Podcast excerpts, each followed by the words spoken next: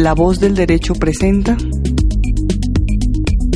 Foro Penal, una presentación de La Voz del Derecho.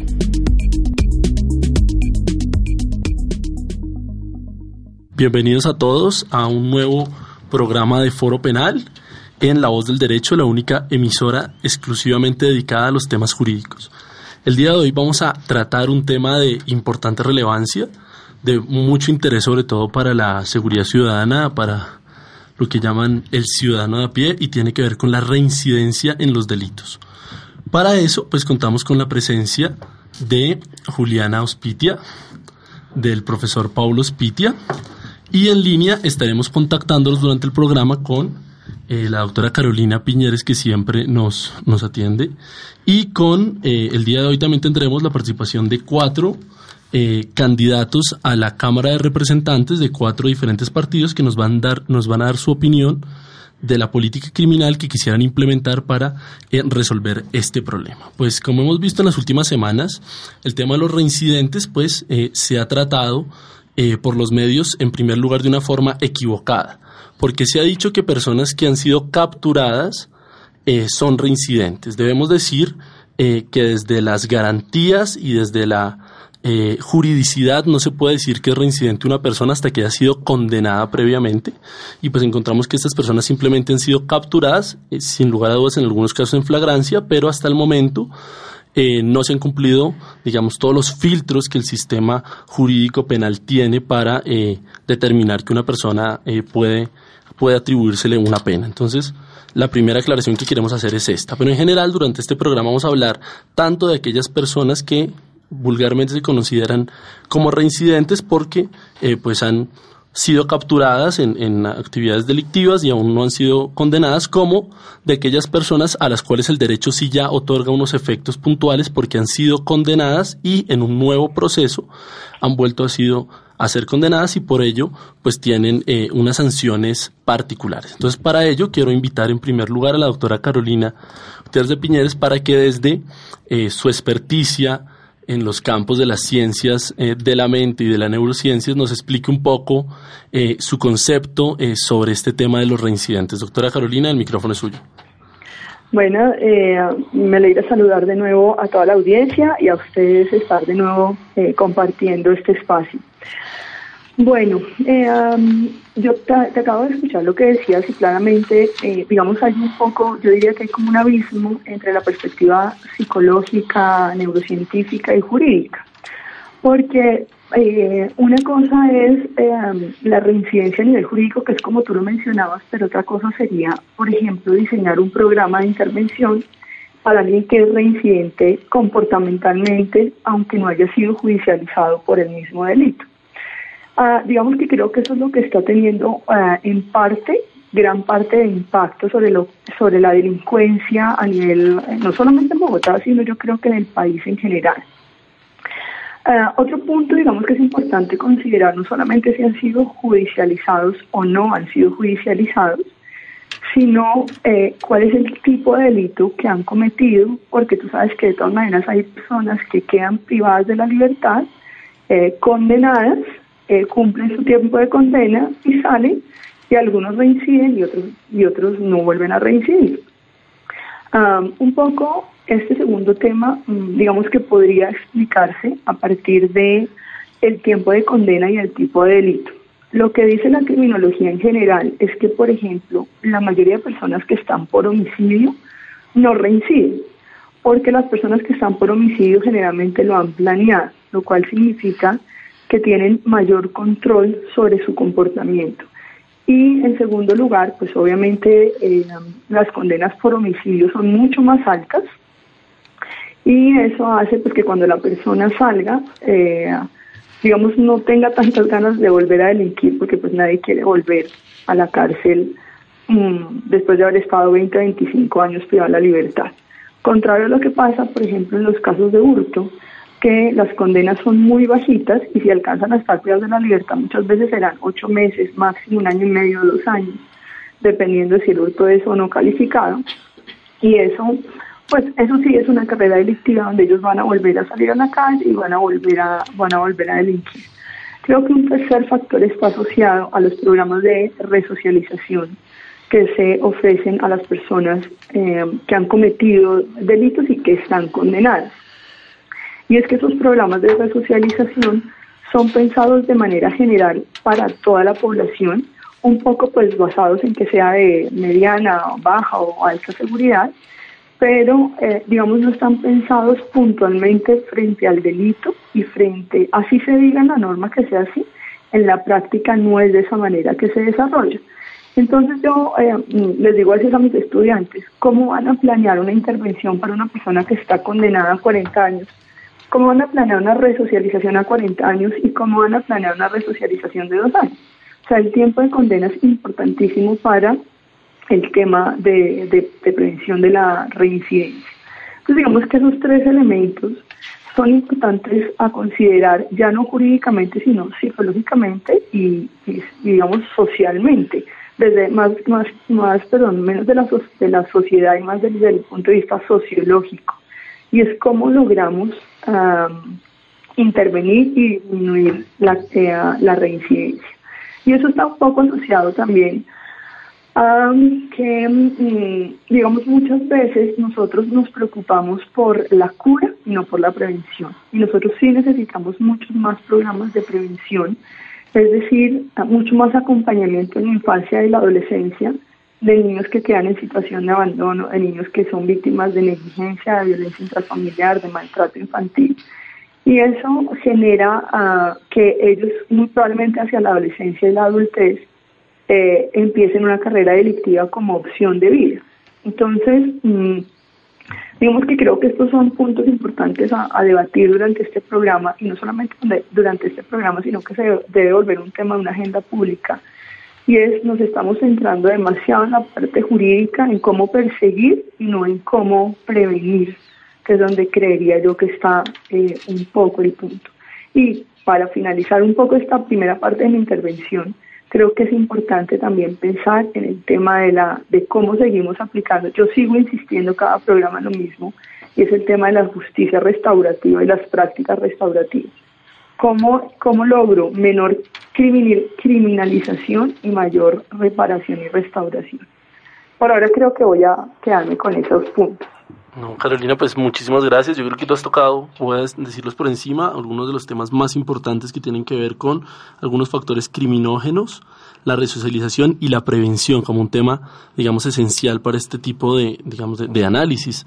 No, pues no, no falta o no sobra recordar aquella frase histórica de los criminólogos críticos de que la mejor prevención del delito es la, es la eh, digamos, son los programas sociales. Y, sin lugar a dudas creo que, en ese punto aciertas mucho y, nos das, sobre todo, como siempre, desde una perspectiva diferente del derecho, la necesidad de, acudir pues digamos a las bases del problema y no solamente a la pena como pues creo que son los discursos que últimamente hemos escuchado como por ejemplo el de penalizar a los eh, bajar la edad de, penalización de adolescentes a los 12 años que creo que es un, problema bastante eh, complejo entonces pues Carolina muchísimas gracias entonces Ahora seguimos con, con una invitada, Juanita Gobertus, que vamos a, contactar en este momento. Entonces, pues abro los micrófonos si alguien quiere comentar algo sobre lo que dijo Carolina. Eh, sí, pues cordial saludo a la mesa principal y también a la audiencia. Eh, creo que Carolina ha tocado pues puntos muy importantes y es que también lo habíamos eh, reflexionado previamente aquí en la mesa, fuera de micrófonos. Eh, y es también socialmente, pues, qué nos está diciendo la reincidencia, ¿no? Más allá de que, de jurídicamente y, de, cuál sea la reflexión que podemos hacer en cuanto a lo jurídico y a las penas y a lo punitivo, ¿no?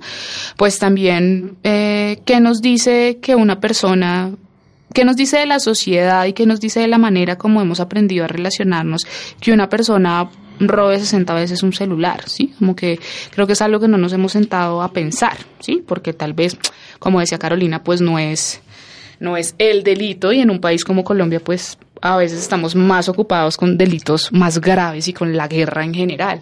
Pero, pero ¿qué nos dice socialmente que que, por ejemplo, un hombre robe 60 veces un celular. Pues yo creo que nos dice muchas, muchas cosas y yo creo que también estaría importante preguntarnos quién es el hombre que roba el celular.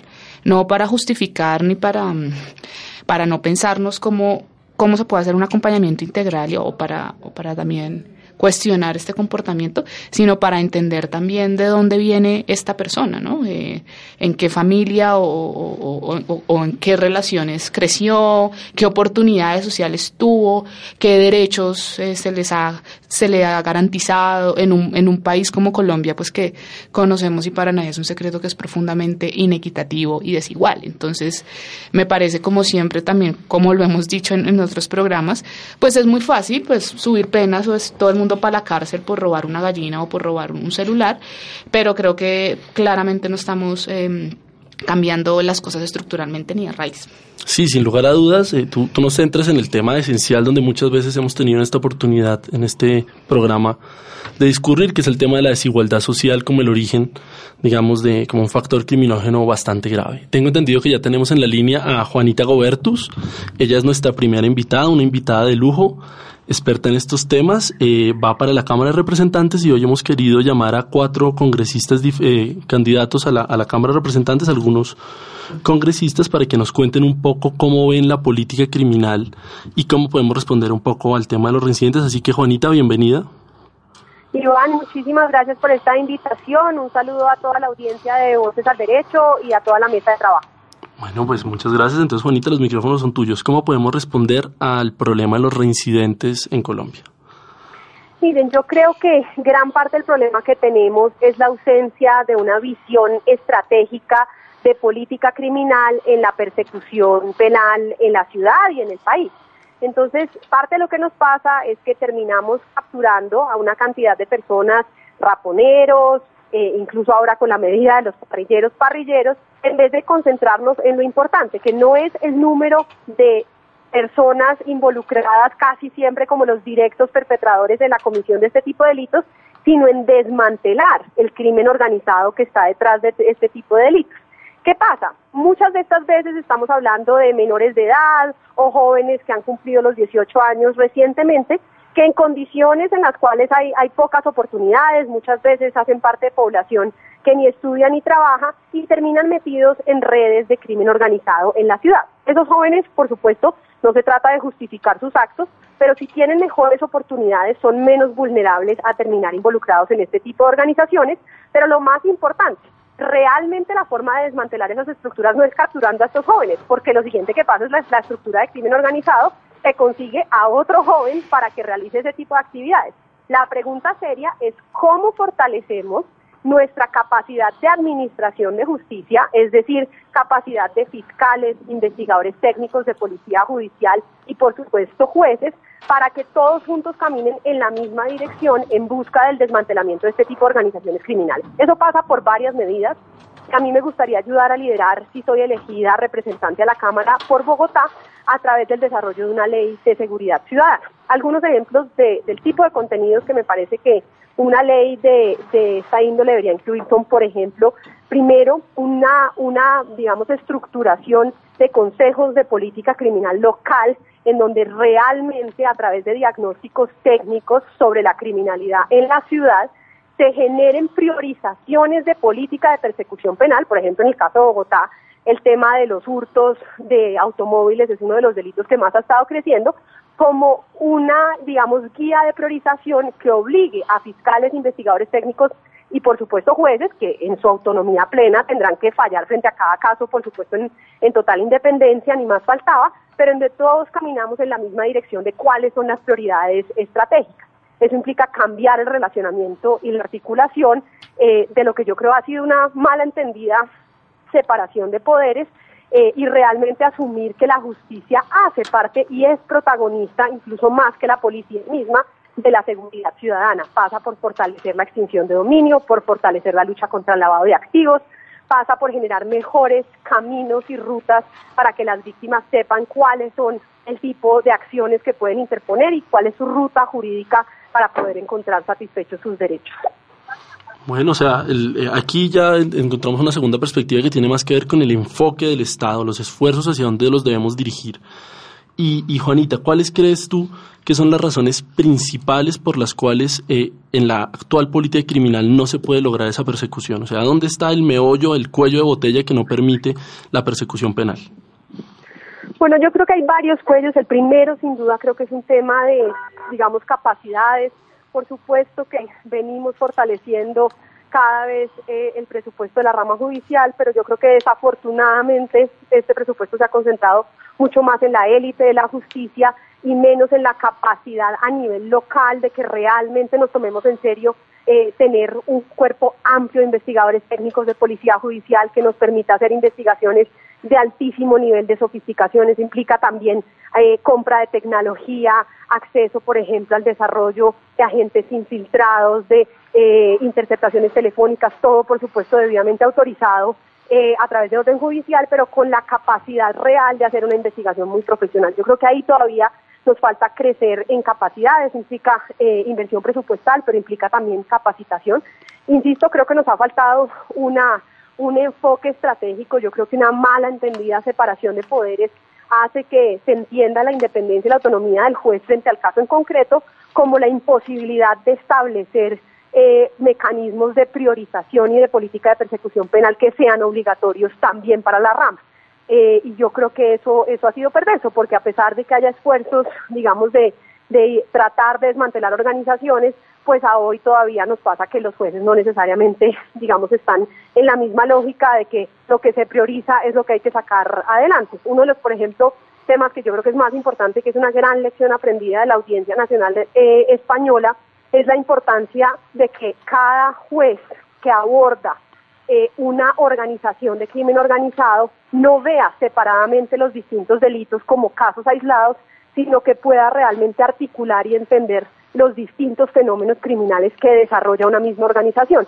Y ahí tenemos que hacer una serie de cambios en las reglas de competencia sobre qué fiscales y qué jueces investigan qué casos para que no tengamos problemas de, digamos, de estar viendo de manera segmentada y compartimentada tipos de criminalidad que hacen parte de una misma organización y que para poder desmantelarla hay que estudiarla, investigarla y por supuesto juzgarla de manera integral y holística.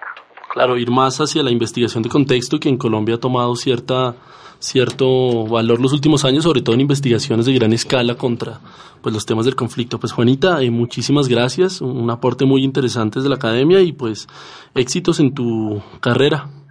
Muchísimas gracias Iván, yo soy Juanita Gubertu, soy Alianza Verde número 110 a la Cámara de Representantes por Bogotá y les agradezco mucho este espacio en Voces al Derecho. Con todo gusto.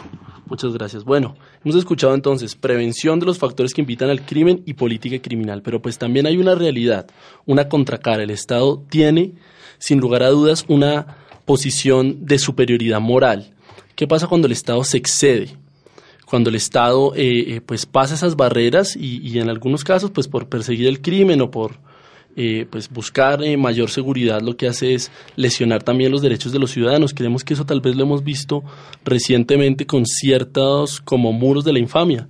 Profesor Pablo, ¿usted qué cree sobre este respecto? Gracias, Iván. Eh, bueno, yo creo que la reincidencia es uno de los grandes problemas del, del sistema penal y creería yo que sus causas obedecen más a factores socioculturales que jurídicos y por ende se debería aplicar en ciertas medidas que no obedezcan a, criterios de medidas em, populistas, por decirlo, por, decirlo así. Em, ya que tú tocas el tema de la, de la Fiscalía, que en esta semana adoptó una serie de medidas que busca evidenciar en todo tipo o, aquellas personas que han sido capturadas y que después han, se, han, se han dejado en la, en la, en la libertad, en libertad, puesta en libertad, perdón, esas personas no son reincidentes, sí, pues porque obviamente eh, para que se utilice ese concepto eh, se debe eh, desvirtuar la presunción de inocencia y se debe establecer la responsabilidad penal de la persona a través de una sentencia ejecutoriada. Entonces vemos que la fiscalía adopta alguna especie de, de muro de la, de la infamia con el fin de de alertar a la sociedad de que determinadas personas reiterativamente están desarrollando un comportamiento que de una u otra forma atenta a ciertos bienes jurídicos. sin embargo, ese tipo de, de medidas no obedece a ninguna, desde mi punto de vista, ningún tipo de prevención general, sino que busca, eh, lo que busca es establecer o etiquetar a la persona y decirle a la comunidad en esa persona es un desviado, ¿sí? En esa persona, digamos, en, es un criminal, sin, por decirlo así, sin serlo, porque obviamente el sistema no lo ha, digamos, no lo ha vencido en juicio. Entonces, creo yo que va en contra de lo establecido por la Corte Constitucional con relación a lo de los muros de la infamia. Y aquí vemos nuevamente que en, aquí en Colombia copiamos mal o, siempre copiamos mal las medidas que de una u otra forma se han ido aplicando en otros países. El, digamos que la medida del muro de la infamia eh, proviene de, de, Inglaterra, creo, y, y busca es concientizar, digamos, a la, a, la, a la, comunidad que de una u otra forma, si bien es cierto esa persona eh, cometió alguna conducta criminal, si esa persona eh, de una u otra forma eh, cumplió con toda la etapa, digamos, con, con, su resocialización, entonces la comunidad tiene que poner de su parte para, digamos, en abrir las puertas e incluirlo, ¿no? Digamos, aquí lo copiamos mal y aquí es buscamos es eh, etiquetar a la persona y decirle a la comunidad que esa persona es un criminal. Y claramente en el, en el, en el, en el tema de los supuestos reincidentes, sí que digamos el panfleto que saca la, la fiscalía, que obviamente no son reincidentes porque no han sido vencidos en juicios, pues son personas que, si bien es cierto, en, en, han sido puestas en libertad de una u otra forma, ese etiquetamiento o esa, o esa publicidad lesiona en alguna manera en sus derechos al buen nombre, en su derecho a, bueno, es el de sus familias, por supuesto. El de sus familias. Entonces, eh, creo yo que es una, es una, es una es una mala medida por parte de la, de la Fiscalía y es un claro ejemplo de, que siempre se busca aplicar alguna especie de, de, de, medida en populista, ¿sí? digamos, para mandarle a la comunidad que la fiscalía está actuando, la fiscalía está, está, está, está, está cumpliendo con su, con su, con su, con su función, pero pues obviamente no, digamos que eso no, no va a evitar que esas personas de una u otra forma este, envuelvan a cometer esa conducta, ¿sí? porque como lo dije al principio de mi intervención, creo yo que la reincidencia obedece a factores socioculturales, ¿sí? económicos y no tanto a jurídicos. Bueno, pues vamos a una pausa en Foro Penal y ya regresamos. En La Voz del Derecho traemos las noticias y profundizamos en ellas.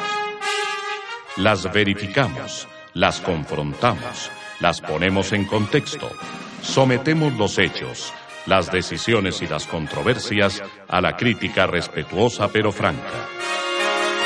La Voz del Derecho, radio en profundidad.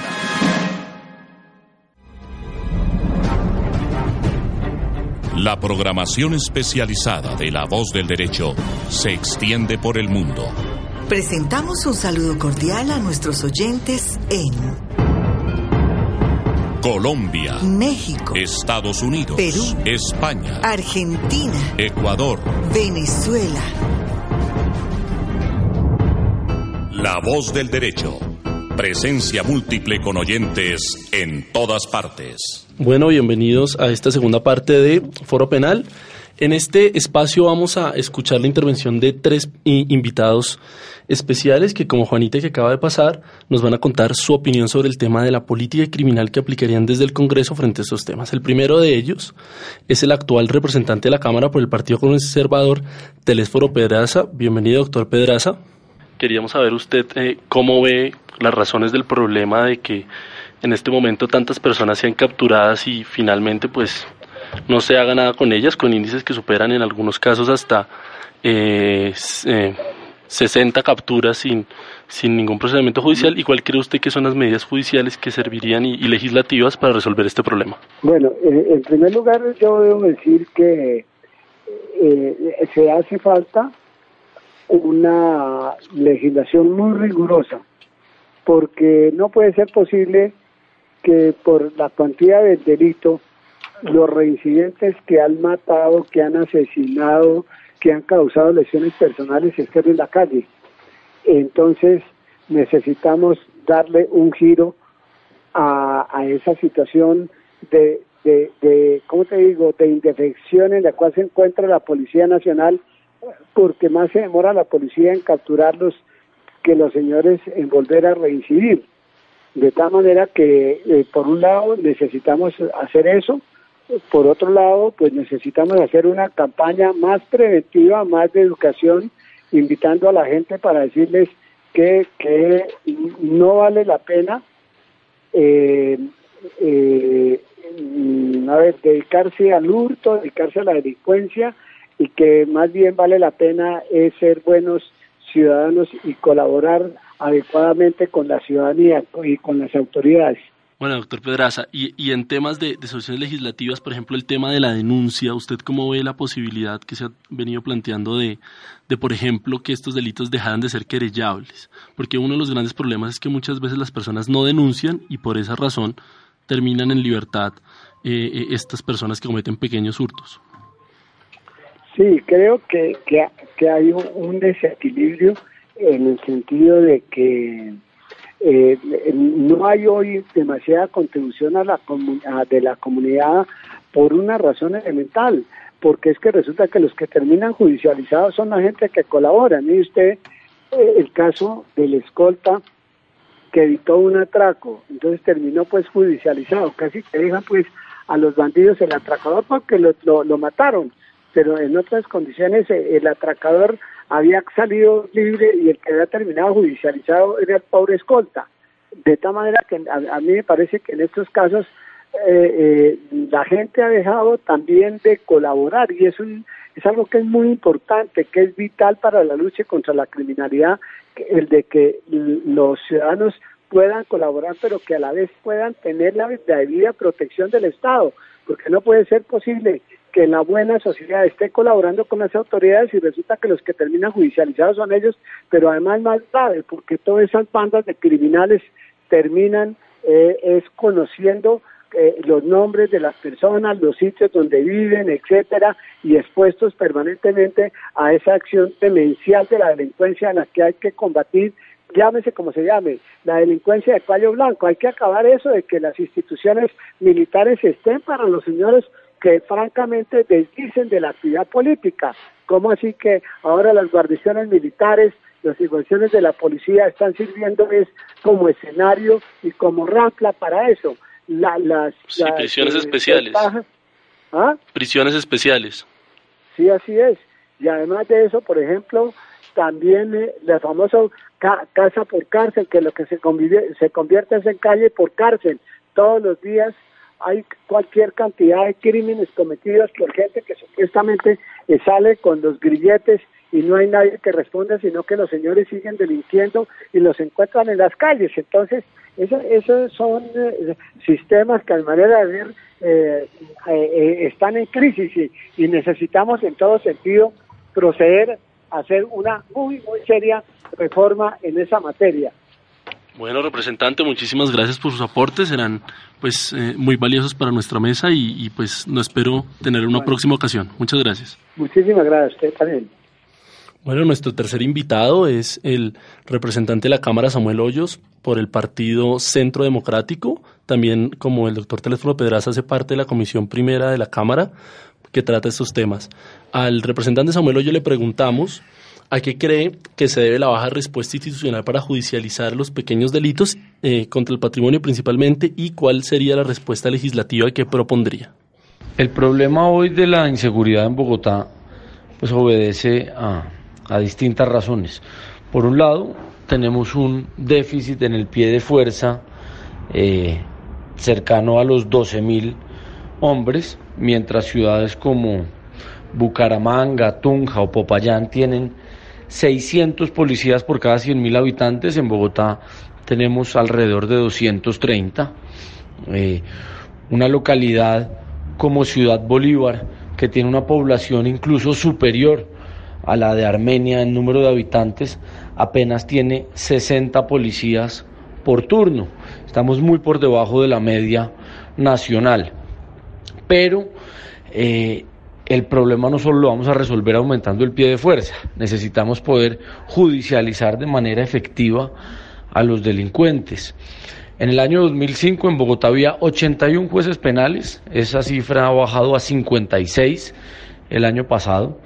Eh, necesitamos jueces penales y fiscales descentralizados que ayuden a agilizar las capturas, a judicializar de manera expedita. Necesitamos también permitir que haya denuncia electrónica. Hoy, hoy se calcula que apenas uno de, cada tres delitos eh, se denuncia. En Bogotá se roban, eh, se denuncia el robo de un celular cada 20 minutos mm, y ha habido capturas de delincuentes que reincidentes que llevan más de 61 veces capturados y permanecen en libertad. ¿Qué tenemos que hacer?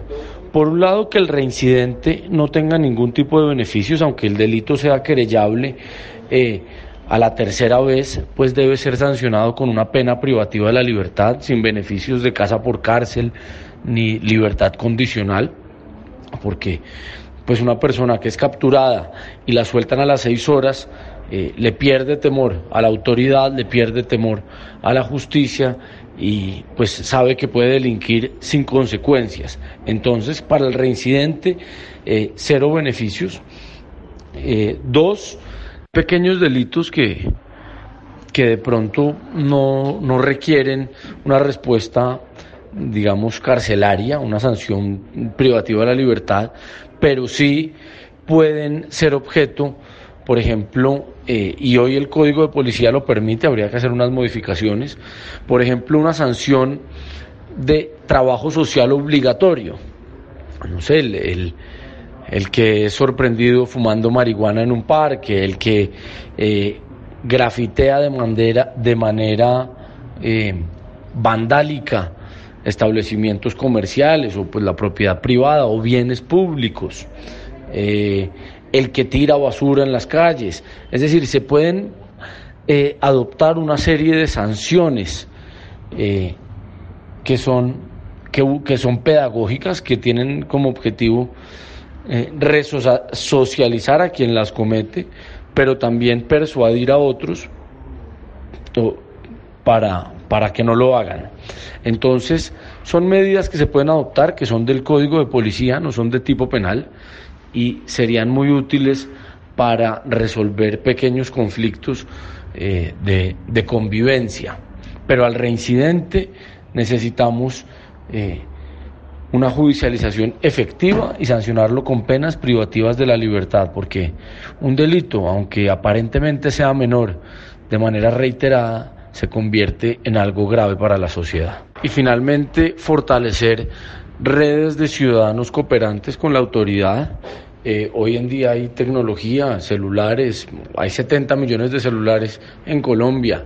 Eh, podemos hacer botones de pánico en las cuadras, por cuadrante, con los tenderos, con los taxistas, con las amas de casa, que prendan alarma y esté, digamos, conectado directamente con la policía para que haya una reacción inmediata y incluso dándoles incentivos, recompensas por ayudar a desmantelar las organizaciones criminales, con el tema del microtráfico, porque muchos de, muchos de los microtraficantes se amparan en la dosis personal para evadir eh, a las autoridades y tienen, como coloquialmente se hace, los tenis colgados en las cuerdas de luz al frente de los colegios, pero los capturan, los tienen que soltar porque se amparan en la dosis personal, teniendo la caleta eh, escondida en la esquina. Entonces, ese tipo de mecanismos nos va a permitir tener reacciones rápidas contra la delincuencia y, ser más, efectivos en su persecución, porque ellos, la mayoría, son reincidentes.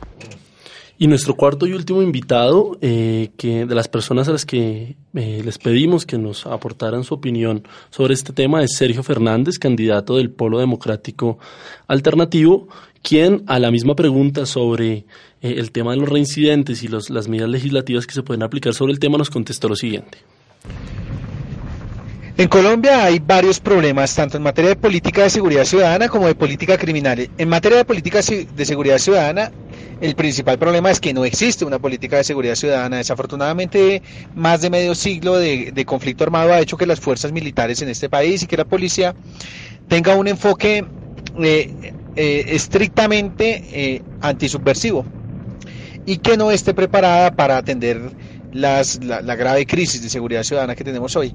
Prueba de ello es que, por ejemplo, no existe relación entre la sociedad civil y la policía para prevenir delitos menores. Es un hecho que ninguna persona o muy pocas personas en su barrio, por ejemplo, conocen el nombre del policía o el apellido del policía que cuida su, su, su, sector. Y si uno le preguntara a un policía sobre quiénes son los vecinos a quienes cuida, pues tampoco sabría. La verdad es que no existe hoy eh, una, una, organización institucional y un enfoque de seguridad ciudadana que fortalezca esa relación entre la ciudadanía y la policía. Pero tampoco existe un, otra parte que es fundamental en los enfoques de política de seguridad integral eh, y tiene que ver con la prevención del delito. Y la prevención del delito es fundamentalmente derechos. Derechos eh, eh, en particular para los jóvenes, empleo, educación, combatir la deserción escolar, eh, atender el tema del consumo de drogas no desde la política punitiva, sino desde la política de salud pública, en fin. Pero además tenemos otro gran problema que tiene que ver con la política criminal y es que tenemos un sistema judicial absolutamente incapaz de atender eh, los problemas de la seguridad ciudadana en las ciudades y en general en el país, porque tenemos, por ejemplo, fiscales con en promedio 500 casos cada uno, un índice de impunidad de 98% que se debe, entre otras cosas, al bajo presupuesto de la justicia y a una justicia absolutamente lánguida. Pero además a que en, en Colombia tenemos un sistema penitenciario que no cumple con el propósito para el cual está hecho, que es el mito de la resocialización. La resocialización es un mito en Colombia, dado que en las cárceles no se garantiza que eh, quienes allí ingresan conozcan un camino diferente al delito. Así que en resumen, el problema se reduce a uno, faltas de política de seguridad ciudadana integral, lo que implica uno, relación entre la policía y la ciudadanía mejor, dos, prevención del delito, lo cual quiere decir derechos, tres, fortalecimiento de la justicia, cuatro, un sistema penitenciario eh, que garantice la resocialización de quienes allí ingresan, porque ellos van a salir. Y si no conocen un camino diferente al delito, pues volverán al delito. Bueno, cuatro opiniones hemos escuchado aquí de, de personas que posiblemente llegarán eh, pues a dirigir, a regentar la política penal en Colombia y pues eh, interesantes posturas. Algunas ya las hemos discutido, algunos hablaron precisamente de, de la necesidad de, de acudir a, una mejor resocialización que sin existencia en las cárceles, la prevención del delito, ir a los, a los con las razones sociales que lo dan. También hay otras posturas un poco, digamos, más extremas o punitivistas que van eh, de cara al aumento de sanciones, a la reducción de beneficios punitivos y en general en todos creo que encontramos eh, el tema de la capacidad institucional como una gran debilidad del Estado colombiano, falta de articulación entre las autoridades, las agencias ejecutivas, la policía, la fiscalía y en algunos casos los jueces, pues que no permiten una eh, persecución más eficaz eh, del delito. Entonces eh, vamos a un segundo corte y pasaremos a analizar pues lo que nos han referido estos candidatos.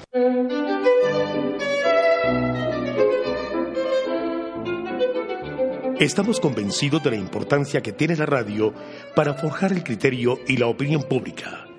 Y sabemos que la tecnología, en el siglo XXI, es el mejor vehículo actual para la comunicación y el diálogo. La voz del derecho.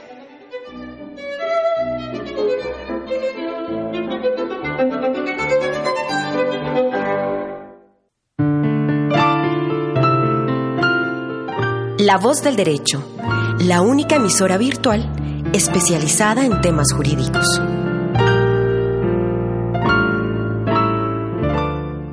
Atención. Los audios de la voz del derecho están ahora en el podcast de iTunes. Ingresa desde tu celular Apple y suscríbete al podcast de la voz del derecho debates, foros, actualidad jurídica y toda nuestra programación ahora en podcast. La voz del derecho, una radio de temas y propuestas.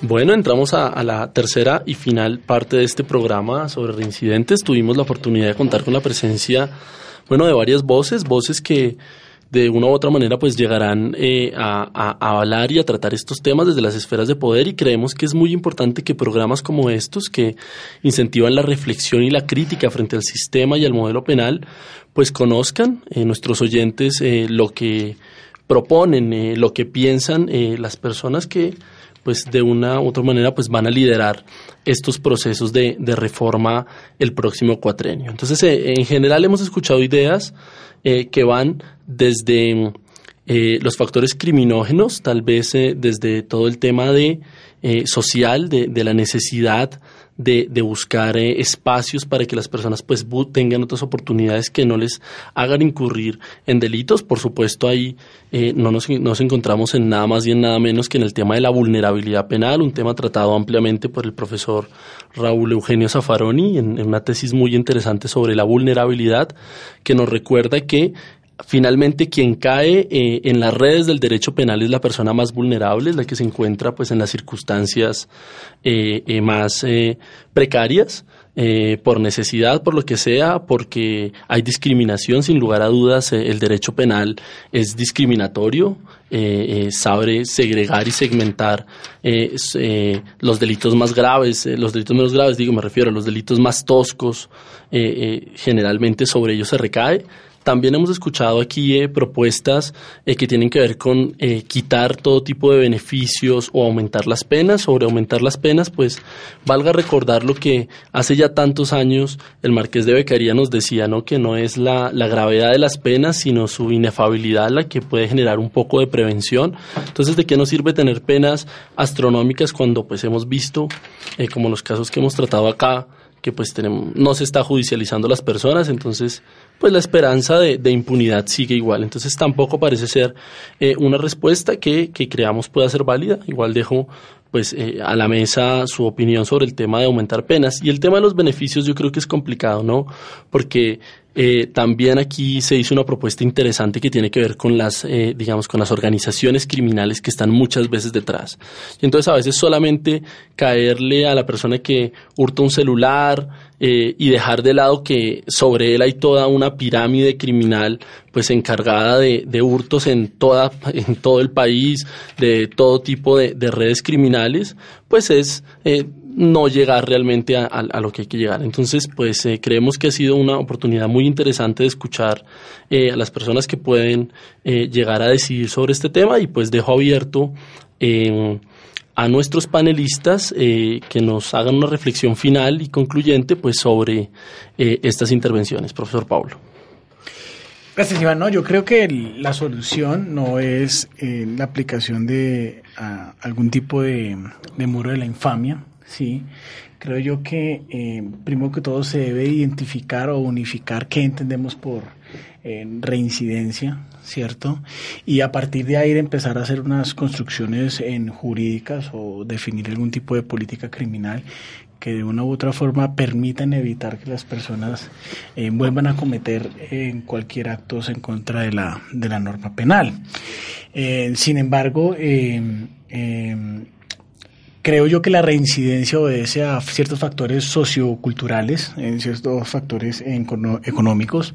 No sé, falta de estudio, falta de oportunidades, falta de trabajo. Entonces, no creo que la, solución sea el aumento de penas, eh, la creación de algún nuevo tipo penal, la eliminación de ciertos subrogados, este, la eh, edificación de nuevos muros de la infamia, sí, pues porque pues ahorita estamos con, con todo el tema de, de los reincidentes en el delito de hurto, pero bueno, mañana volveremos en contravía, lo dicho por la Corte Constitucional respecto de los muros de la infamia en los delitos sexuales y después los, los muros de la infamia en, los delitos contra la administración pública, entonces todo se vuelve muro en la infamia. Entonces creo, no, que, creo yo que esa no es la solución. Eh, la, la, solución debe ser la creación de ciertas políticas eh, en públicas que de una u otra forma eh, identifiquen y eliminen las causas o los motivos que de una u otra forma lleva a que una persona reincide en un comportamiento desviado o un comportamiento en contra de cualquier em, norma penal. Y también no, no, comparto también ese tipo, digamos, de, de, medidas porque de una u otra forma puede ir en contra de, si bien es cierto, son en reincidentes, y cometió algún, algún delito, algún delito, de, de alguna u otra forma tienen eh, derecho al buen nombre, en, en, algunos casos esas personas que varias veces reincidieron, eh, de alguna u otra forma se pudieron haber resocializado, entonces quieren nuevamente entrar a la sociedad, ¿sí? ser parte de la sociedad, entonces porque están en el muro de la infamia, entonces la sociedad no los, no, no los incluye porque de una u otra forma eh, tienen, están etiquetados, ¿sí? digamos que de una u otra forma son identificados como los desviados, ¿cierto? Entonces pues creo que que esa no, no, no es la solución. No sé qué, qué, qué piense la profesora Juliana Ospiti al respecto. Eh, sí, Pablo, gracias. Pues yo me quedo con la pregunta también un poco con la que iniciamos la reflexión y es, que es la pregunta que me estaba haciendo durante todo el programa y es, pues, ¿cuál es el beneficio social de delinquir? Sí, que creo que eh, vuelvo y hago alusión a que debemos pensarnos más como sociedad, ¿no? Porque es que, este, no sé, poner el ejemplo, por ejemplo, la persona que roba los 50 celulares, pues no creció sola, o no fue que un día se levantó y, pues pueden haber personas que sí dicen como que hoy no tengo nada que hacer, me voy a robar eh, un celular y, voy a repetirlo 50 veces, yo no creo que uno haga eso. Yo creo que hay también unos factores sociales y culturales que también comienzan em, a, tener que ver en la configuración que uno va haciendo del mundo y en la relación que uno hace con el mundo. Ahora bien, no quiero quitarle agencia a las personas o decir que entonces ellos no pueden decidir, no pueden tomar sus decisiones, porque tampoco se trata de eso, pero sí creo que entonces socialmente, como suele pasar con muchos temas, entonces decimos, somos buenísimos para señalar y decir, usted se robó el celular, usted se robó la gallina, pues hablando de delitos, digamos, digamos como de, de, otro nivel, em, pero entonces no nos preguntamos qué está sucediendo allí o eso de qué nos habla socialmente y qué está pensando la persona, digamos, en términos de cuál es, podría ser un beneficio social o cuál es el costo, ¿no? Que creo que allí es donde también tenemos que mirar, pues, de qué manera acompañamos a estas personas, porque es que también es una responsabilidad social. Responsabilidad no me refiero a que entonces ya porque mi vecino se robó la gallina o se robó el celular, entonces lleguen a mi casa y me digan que es mi culpa, no, pero sí como que también en términos relacionales, eh, eso de qué nos está hablando. Y yo sí creo que el Estado como siempre, pues eh, a veces eh, prioriza acciones eh, pues muy retrógradas y que van en contra de los derechos humanos y que no aportan absolutamente nada ni que, ni que nos permite como ir a, la profundidad de la situación social, eh, pues porque no nos digamos mentiras, es mucho más económico y también mucho más fácil eh, para el Estado pues poner un muro de la infamia, fácil me refiero a como pongo el muro y que se arme lo que tengas que armar, pero socialmente no me pienso nada, relacionalmente no me pienso nada, eh, porque ya sería mucho más difícil, ¿no? Ir a hablar con estas personas, mirar el acompañamiento, reconocer también ahí como él estaba, ha estado ausente, ha sido negligente, reconocer también que es que estas personas no se crearon pues en una isla sola, sino también son parte de, una producción social en donde cada uno de nosotros también tiene allí una, una responsabilidad, ¿no? En cuanto a seres sociales. Entonces creo que también son medidas eh, como muy puntuales, que no reconocen el contexto y que no aportan en general a a que hayan un cambio de comportamientos, porque es que si yo no entiendo de por qué o por qué sería importante para mí para el otro también en mi relación con el otro dejar de delinquir, pues ¿por qué lo voy a dejar de hacer? O si yo crecí en, en, un, en, una sociedad y en una familia en donde tuvimos muy poco acceso a los derechos fundamentales y en donde yo vi que esa era una manera eh, de acercarse al mundo, pues ¿por qué voy a creer que es mala? ¿no? Entonces creo que allí es donde que hay que hacer un fuerte trabajo en, en, la relación que tenemos con el otro y en, cómo nos hemos... Mm, configurado como seres en relación con ese mundo. Pero ahí el mundo tiene que involucrarse, el mundo tiene que repensarse, porque es que no es solo algo aislado de esta persona. Y no es una sola persona, ¿no? Entonces también nos está hablando de algo que nos atañe a todos.